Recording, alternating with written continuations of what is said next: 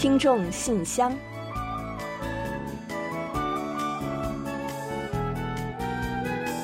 分享最新动态，聆听您的心声。听众朋友们好，我是李璐，欢迎您收听全新一期的《听众信箱》节目。听众朋友，大家好，我是婉玲，很高兴呢又跟大家相会在信箱节目之中了。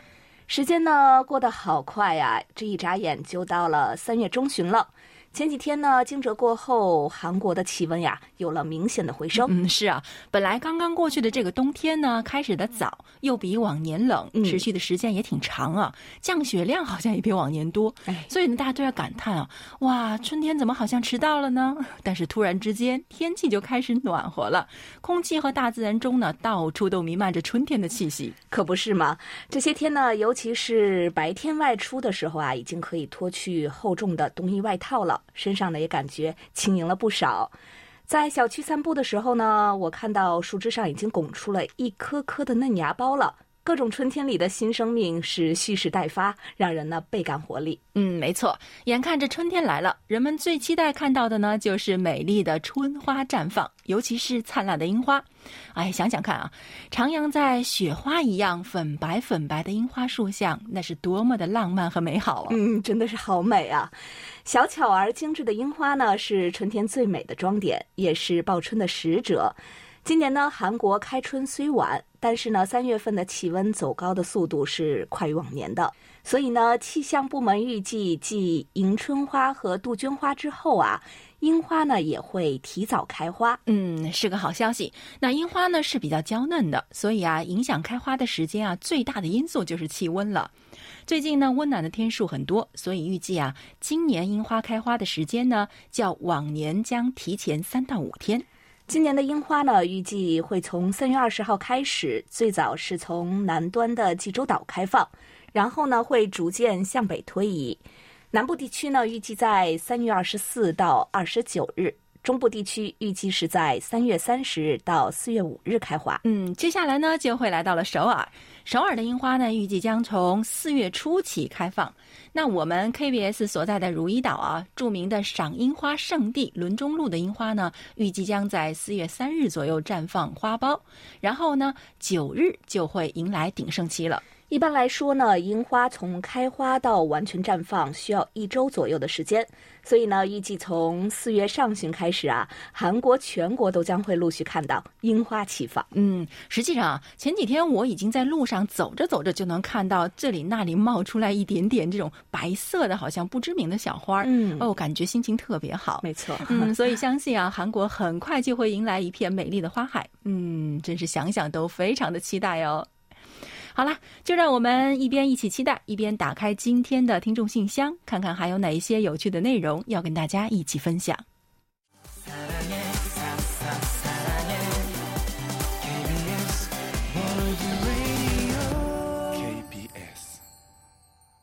欢迎回来，您正在收听的是韩国国际广播电台的听众信箱节目。首先，我和婉玲先来介绍一下本期节目都为大家准备了哪些内容。本期节目呢，我们仍然有韩广动态、来信选读和生日祝福等几个小栏目。在生日祝福环节中啊，我们将分享的是卢焕丽听友提供的人生感言。然后呢，依然会为过生日的听众朋友们送上一首韩文歌曲作为我们的祝福。在生活的发现环节中，我们将介绍薛飞听友提供的生活小贴士。冬季过后，各种衣服该如何收藏？随后，我们将进入专题讨论，继续就三月份话题理财分享听友们的观点。另外，在本期的有问必答栏目中啊，易贤将回答高哲听友提出的南北韩语言差异的问题。节目最后呢，仍然是我们的点歌台，到时候将为宋志新听友送出一首他点播的歌曲。好了，节目呢，我们就先预告到这儿，欢迎您继续收听。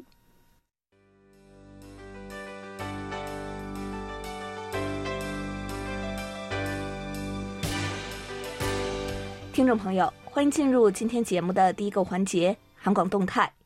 首先呢，有一个重要消息要和广大听友来一同分享。可能呢，有听友知道，我们 KBS 国际台除了国际广播电台之外呢，还有国际电视台。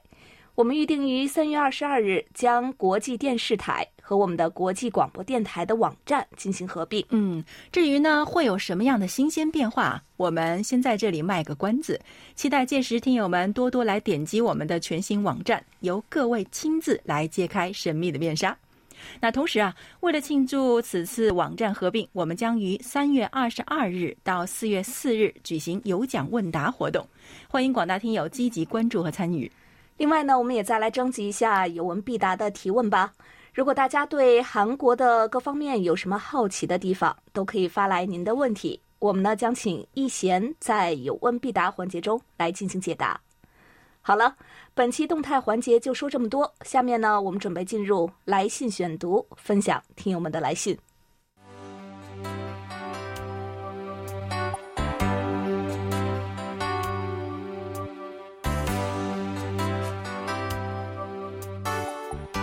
听众朋友，这里是来信选读时间，下面我们就马上来开始介绍今天的听众来信吧。好的，今天的第一封来信呢，我们要介绍的是来自陕西孟春全听友的信，啊，应该说是两封信吧。他最近陆续给我们写来两封信，在这里呢，我们一并介绍一下。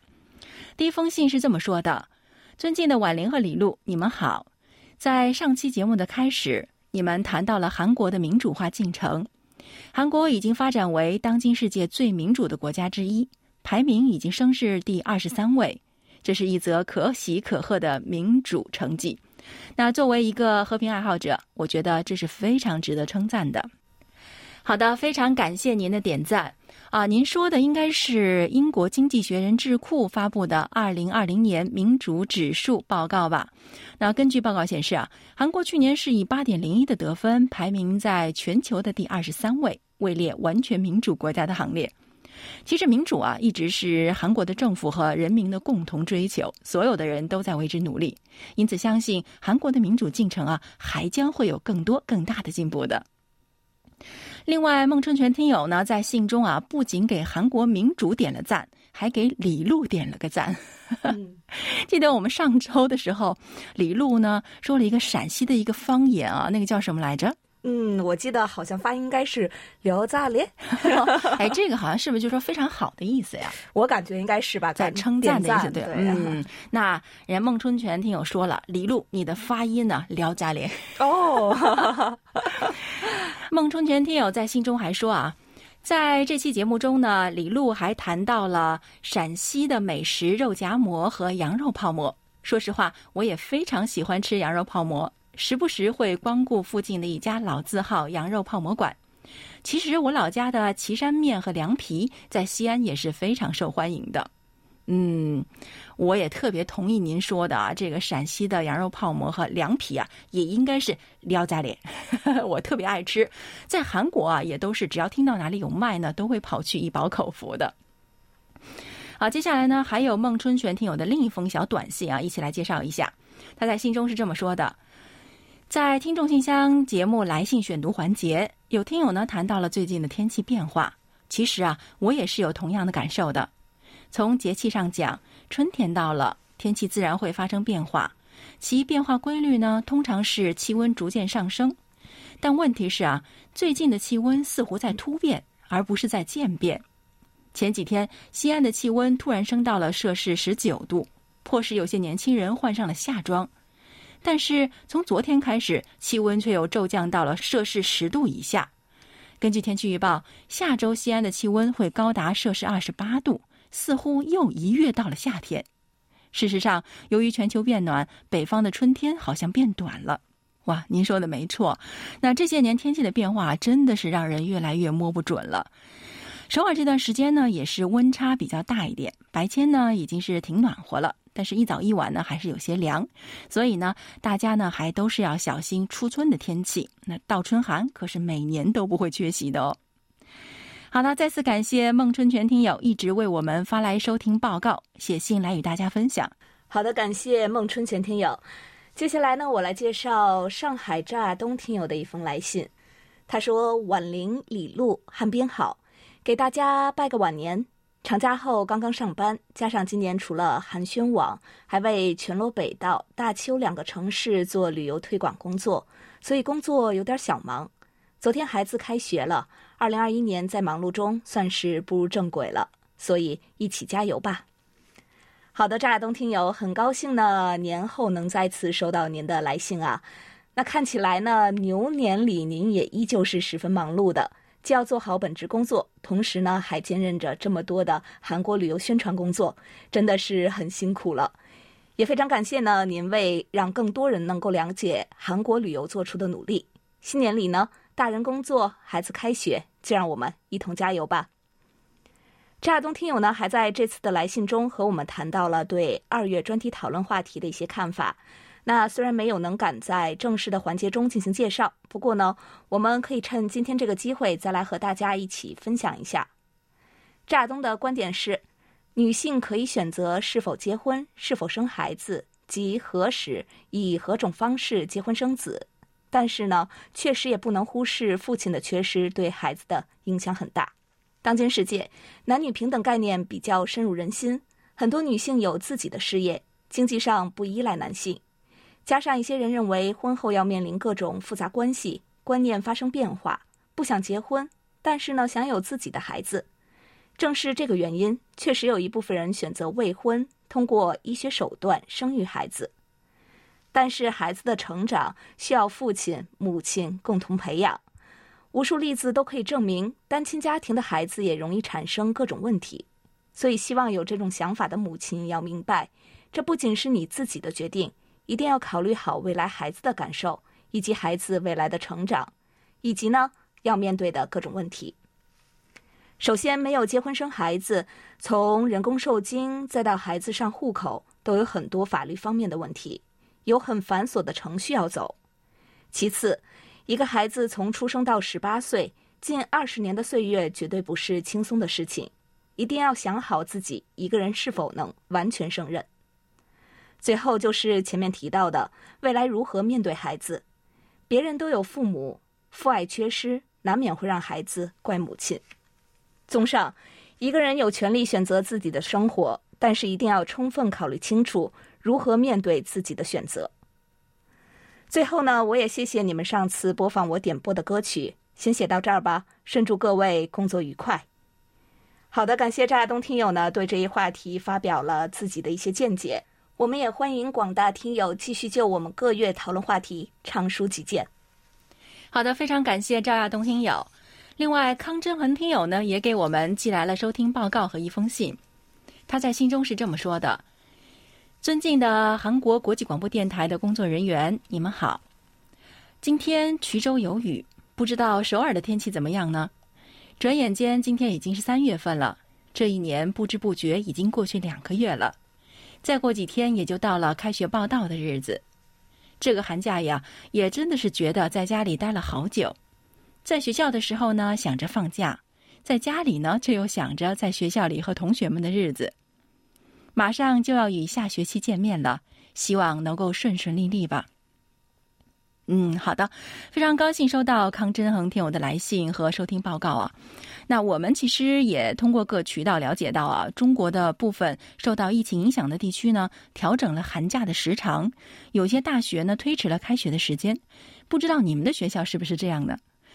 不过今天呢，已经差不多是三月中旬了，那我想啊，你应该已经安全到校。见到了同学们，开始了新一学期的学习生活。那在这里呢，就让我们祝你啊，像你信中写的那样顺顺利利。当然呢，还要健健康康、充充实实的度过这人生中非常重要的一个阶段。康真恒听友的寒假生活啊，其实过得也是蛮充实的。他说，在上一个月，我通过机动车考试获得了驾照。不知道在韩国考取驾驶证的流程是怎么样的呢？大概要经过什么样的流程呢？我非常感兴趣。如果以前没有介绍过有关方面的内容的话，可不可以在节目里介绍一下呢？谢谢了。嗯，好的。首先呢，要恭喜康真恒听友顺利考取了驾照，又多了一项技能啊。其实，在韩国呢，有很多大学生会选择在假期的时间呢，到驾校里去学习，最后考取驾照。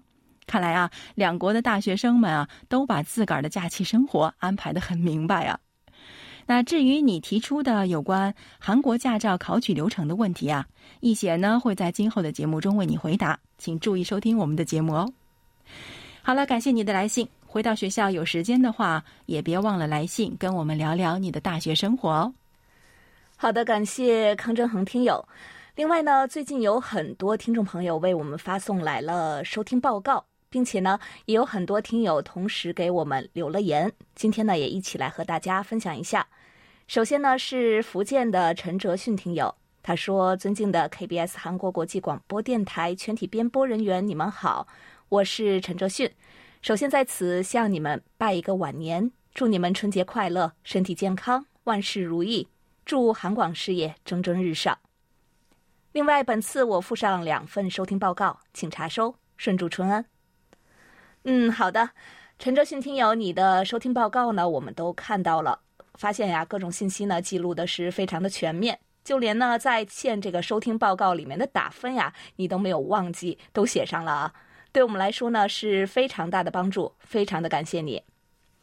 另外呢，还有一份报告是来自浙江的陆达成听友，他说：“你们好，我是在中国浙江省工作和生活的陆达成，我有一段时间没有和韩广联系了，想在这封电子邮件中祝福韩广中国语组的编播老师在新的二零二一牛年里身体健康，工作顺利，牛年大吉。”另外呢，我还在这封电子邮件中提供两份收听报告。假如可以的话，请寄送给我韩广在二零二一年新发行的收听证明卡。好的，没有问题啊。您的收听反馈呢，同样也是非常的详细。我们会为您寄送一份收听证明卡，以表谢意。希望您能够喜欢。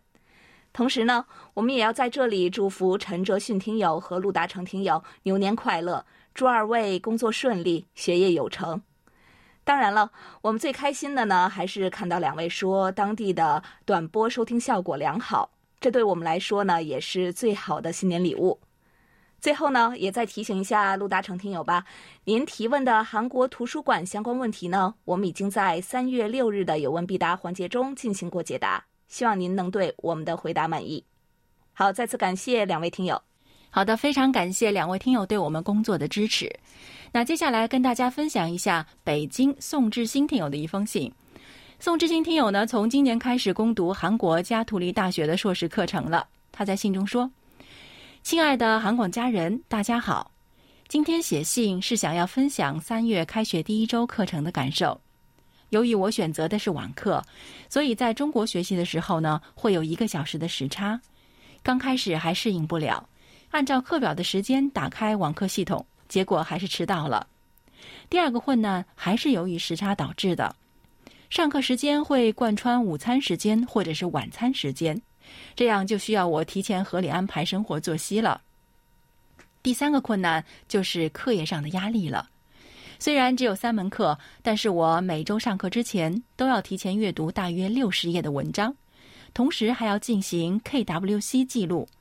K 呢，就是通过阅读文章了解到的专业知识；W 就是通过阅读文章发现有疑惑的地方或者是难以理解的地方；C 就是通过阅读文章想要进行批判的地方。不过啊，我感觉通过这样的学习方法，一定会在专业方面有很快的提升的。哈，看来宋老师的学生季终于来了。做了这么多年的老师，再次做回学生，感觉怎么样呢？看来时差真的是惹了不少祸啊！那不过我倒是想啊，经过这一段时间的适应啊，宋志新听友呢应该已经完美的解决了这个问题了。另外，您提到的 KWC 记录啊，那我觉得真的是一个好方法。那就像您说的，坚持这样下去，一定会在专业方面有很快的提升的。另外啊，宋志新听友在信中还提了一个请求，他说啊，最后三月十二日是我的女儿 Hisani 五岁的生日。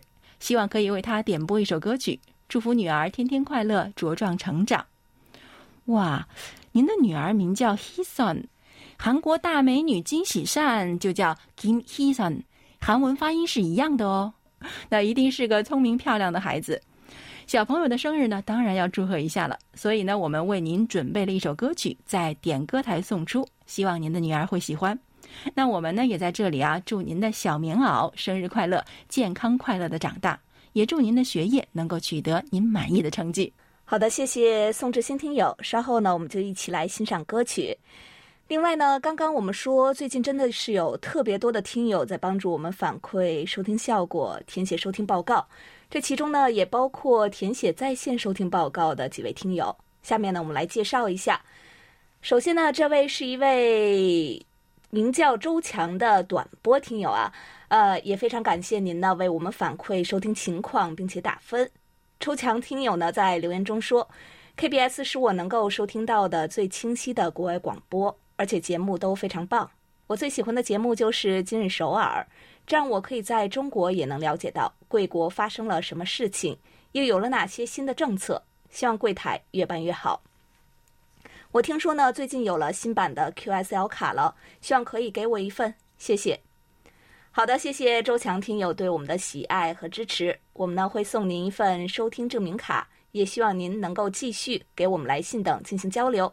来信的时候呢，您可以谈一谈您的收听感想，或者呢对我们有什么样的意见或建议，也都可以提出来。期待您的再次来信。另外呢是梁华松听友，他是一位中波听友啊，同样呢也感谢您发来收听反馈。梁华松听友还给我们留言说。我是在位于广东省的室外收听柜台节目的，使用的设备是德生的 PL 杠三八零，在这里短波信号比较差，中波信号质量不错，可以比较清楚的听到节目内容和人声，只是歌曲的收听效果有的时候差强人意。因为中波播出的时间比较有限，所以我也会到网站上来收听节目。此外呢，看韩剧学韩语里有一些桥段还是很有意思的。我想问问柜台，有没有打算把韩语教程讲得更系统一些？比如从字母讲起，讲一些语法，多穿插一些韩国文化因素之类的。好的，谢谢梁华松听友。呃，您这应该算是对我们提出的一些小小建议吧？我们呢会参考您的想法，在制作以后节目的过程中呢进行必要的改进。那其实呢，呃，我们在开始看韩剧学韩语节目之前，曾经是在很长一段时间里开设过一档名为《韩国语讲座》的节目的。那这套节目呢，相对目前的看韩剧学韩语来说呢，是更为系统和基础一些，或许呢会对您有所帮助。那相关的内容呢，如今也可以在我们的网站上找到，请您呢进入我们的网站后，找到上方台标下的主题板块。然后呢，点击进入学韩语，拉到下方以后，您就可以看到韩国语讲座的相关内容了。那另外呢，我们现在还有非常少量的节目配套教材，如果您有需要呢，可以来信告诉我们，我们会发送给您。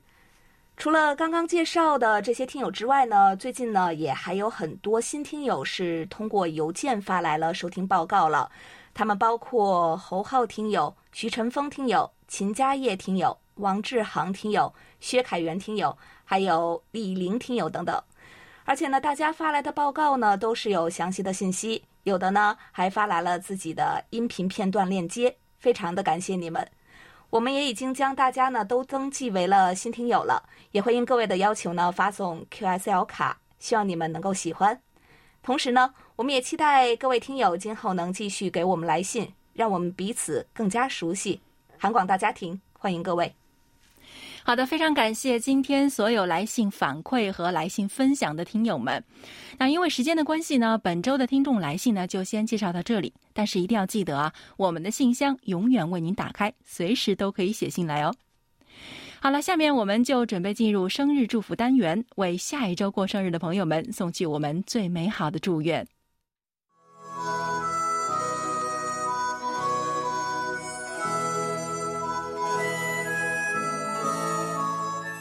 每个生命都是独特且美丽的，组合在一起，共同谱写出了一曲婉转动听的生命之歌。此时此刻，在韩广这个大家庭里，让我们把最真诚的祝福送给您。欢迎来到生日祝福。今天我们要送给大家的是一段由北京卢欢丽听友分享的人生感言。感言：人生有三件事不能等。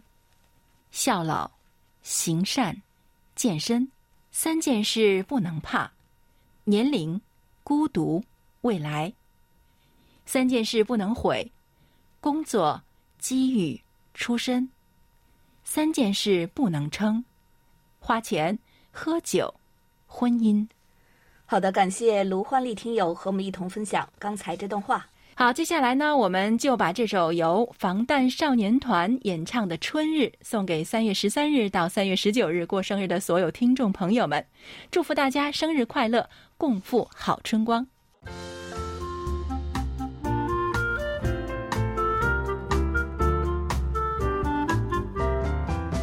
生活中的点滴值得发现，生活中的小精彩无处不在。让我们做您的小助手，带您去了解生活中那些您不熟识的小窍门、小秘诀，给您的日常多一点温馨的提示。欢迎大家进入生活的发现。冬去春来，天气渐渐回暖了，又到了要把厚厚的棉衣和各种毛呢衣服收藏起来的时间了。众所周知啊，冬季的衣服是最占地方，也是最不好打理的。如何巧妙的把各种衣服都收拾的头头是道啊，可是一门学问。今天呢，我们就通过介绍辽宁薛飞听友分享的内容，给大家介绍一下冬季过后各种衣服该去如何收存。嗯，收拾冬衣呢，看似很麻烦，但其实啊，总结起来倒也不太难，只要抓住窍门就可以了。包括洗净、晒干、入柜。但是啊，不同质量的衣服啊，在方法上是有区别的。首先呢，我们来介绍一下棉衣的收存方法。棉衣在收存前最好是洗干净，因为不洗干净的话，棉衣上面的污物还有油垢，吸潮后易发霉。就是洗好的棉衣呢，到了雨季遇上好天气了，也应该放在阳光下晒几次，以免发霉。嗯，没错。另外呢，就是毛线衣物，毛线衣物呢比较容易遭虫蛀，所以呢要及时的收存起来。收存前呢，洗涤可以先用温水浸透，再放入洗衣粉的低温淡溶液中浸泡十到十五分钟，然后轻揉，不可搓洗。冲洗干净之后呢，要放在桌子上呢，用力压干，千万不能拧或者搅干啊。然后呢，就挂在通风和阴凉处晒干就可以了。再来说说呢料衣物，可用干洗法，即先晒一晒，拍去上面的尘土。然后将合适的清洁剂均匀地喷洒在泥料衣服上，再用毛巾擦一遍。有油污的地方呢，您可以用布蘸擦拭，然后晾在通风阴凉处，让清洁剂挥发掉，再铺上一层湿布，用熨斗烫平即可收存了。嗯，还有呢，就是化纤衣服。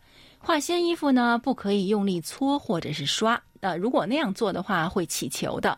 当然呢，也不要用热水去烫洗，以免收缩或者是起皱。洗好之后呢，一定要用清水投净，在通风阴凉处晒干。洗净晒干的冬衣呢，您要记得来分类收存。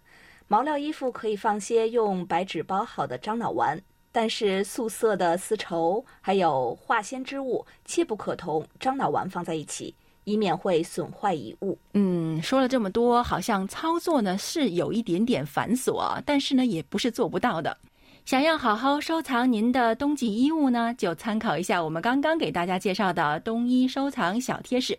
那正好是衣柜换季季，您不妨用起来。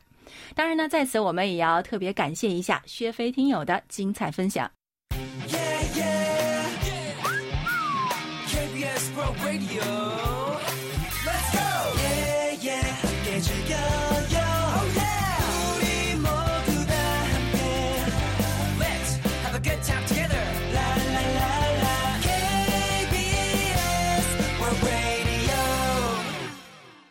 好的，欢迎回来，这里是韩国国际广播电台的听众信箱节目。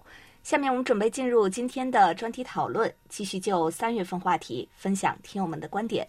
在此之前呢，我们还是先来预告一下四月份的讨论话题内容。四月份的话题灵感来自流畅听友，非常感谢哦。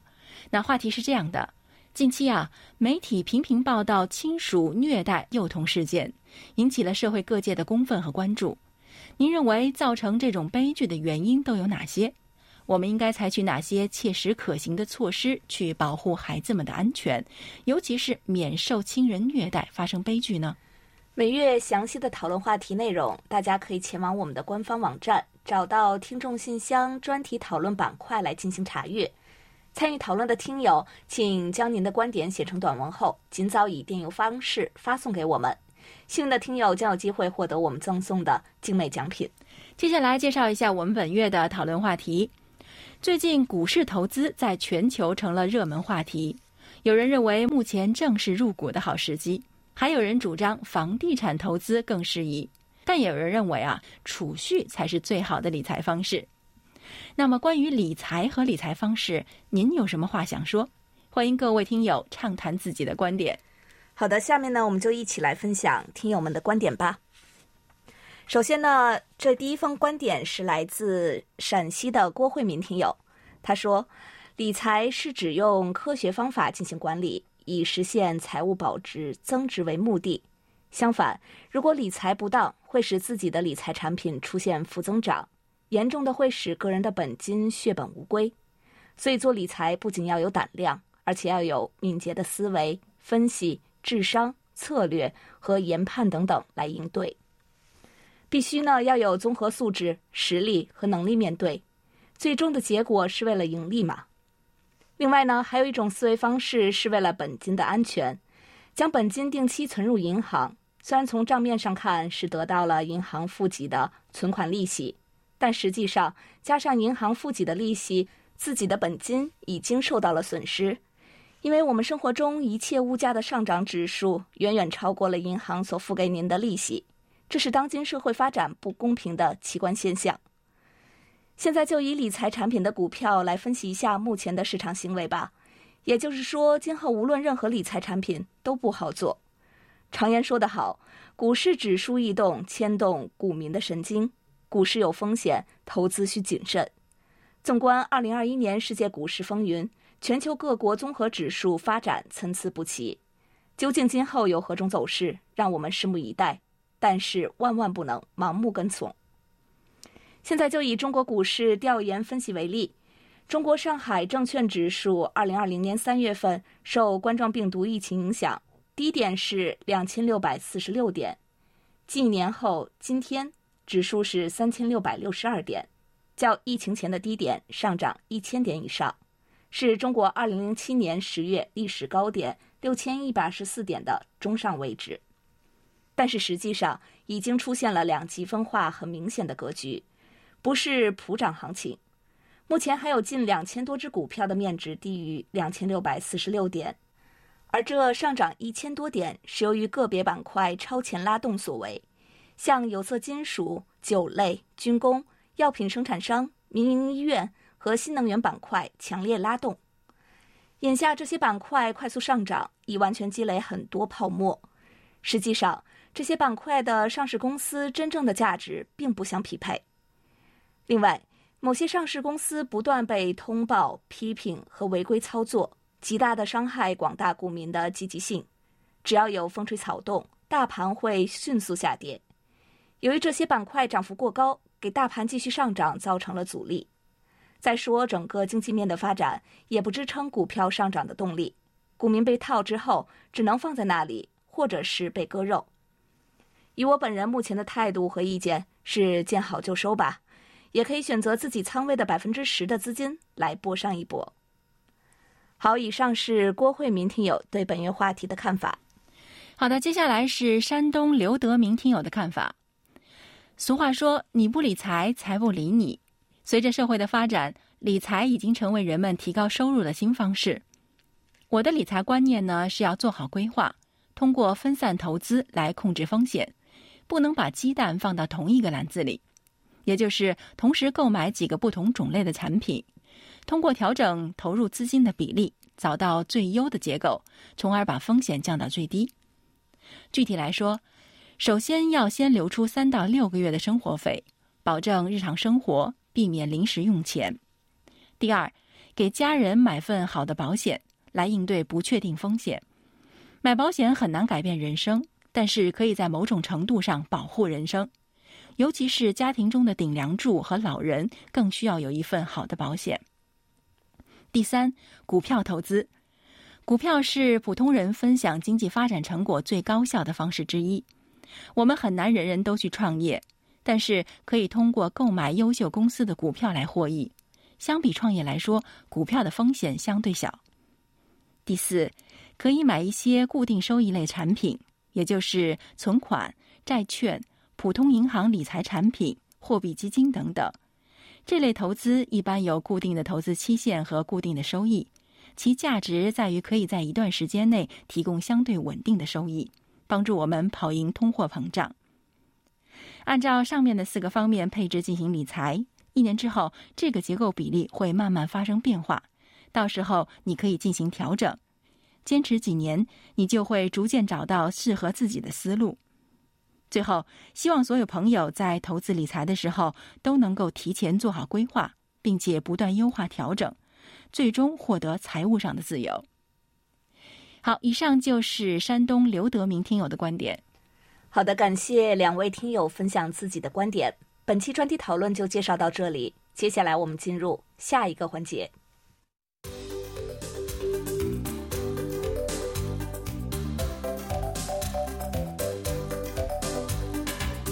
有问必答。今天我们请洪一贤来回答山西高哲听友提出的问题。他的问题是：韩半岛的居民都说韩国语。那么，韩国的韩国语与北韩的朝鲜语在文字书写和语言发音上有没有区别？假如今后韩半岛实现统一，北韩人士和韩国人士在一起谈话，能够互相交流吗？有没有语言障碍呢？好，接下来呢，我们就请易贤来回答高哲听友提出的问题。各位听友，大家好，我是易贤，今天我来回答高哲听友提出的问题。自六二五韩国战争以后，南北韩呢一直处于分裂状态。在这七十年的岁月里，北韩废除了汉字，加之南北韩生活环境的不同，虽然都说韩国语，但是呢，在词汇、语调、外来语等方面有了明显的区别。不过呢，南北韩语言的字母排列顺序。语法以及基本词汇大致相同，所以说基本上南北韩人士在沟通方面是没有什么问题的。词汇方面的话，北韩依然使用韩国已不再使用或者是让韩国人感到陌生的词语。还有呢，北韩尽可能不使用外来语，且将外来语呢都改成朝鲜语。如果说韩国通常直接使用英语等西方国家的外来语，北韩则较多使用俄罗斯语。但是呢，北韩并非完全排斥外来语的，北韩的语言当中也有一些中国和俄罗斯的语言。由于韩国语中有很多英语和日本的外来语。对此，脱离北韩的人士在定居韩国的过程中会遭遇诸多困难。据说呢，脱北者在韩国攻读经济学的话，因为专用词汇和北韩大不相同，而且教授们也大都使用英语词汇，所以在学习方面感到困难。韩国统一部的问卷调查结果也显示啊，四成以上的脱北者表示，在沟通时因听不懂外来语而感到困难。据说呢，目前南北韩使用的日常用语当中，约百分之三十是不同的，专用词汇等术语有百分之六十四不同。所以，南北韩为了消除日趋严重的语言障碍，从二零零五年起共同编纂民族语大词典。为此，韩国政府呢曾拨款二百二十亿韩元，可是遗憾的是，该词典呢迄今未能发行，因为编撰工作因天安号沉没事件等原因，导致南北韩关系陷入僵局而时断时续。据悉，迄今南北韩共同编撰工作呢取得了百分之八十一的进展。如果这本词典得以完成，将对消除南北韩语言差异。还有恢复韩民族统一性等方面会做出巨大的贡献的。好，听众朋友，今天给大家介绍到这儿，希望高者听友满意。我们下次再会。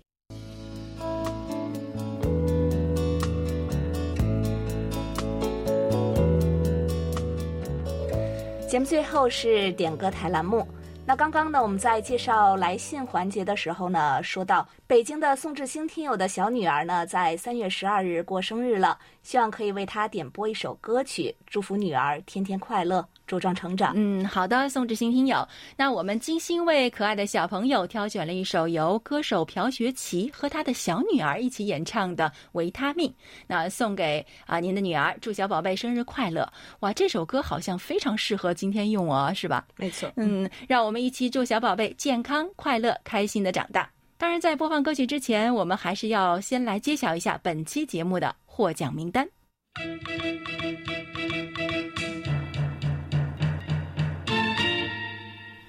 本期节目的奖品，我们分别送给郭慧民听友和刘德民听友。另外三份奖品呢，我们要送给周强听友、高哲听友和郭怀远听友。好的，恭喜五位获奖听众朋友。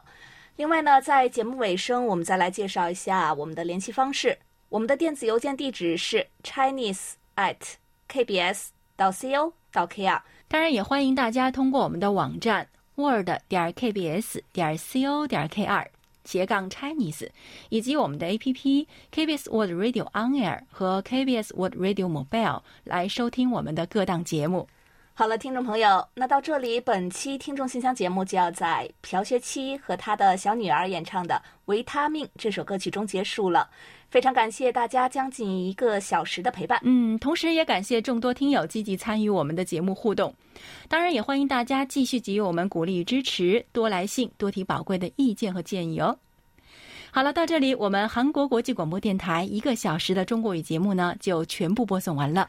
主持人婉玲和李璐在韩国首尔祝大家周末快乐，我们下周同一时间再会。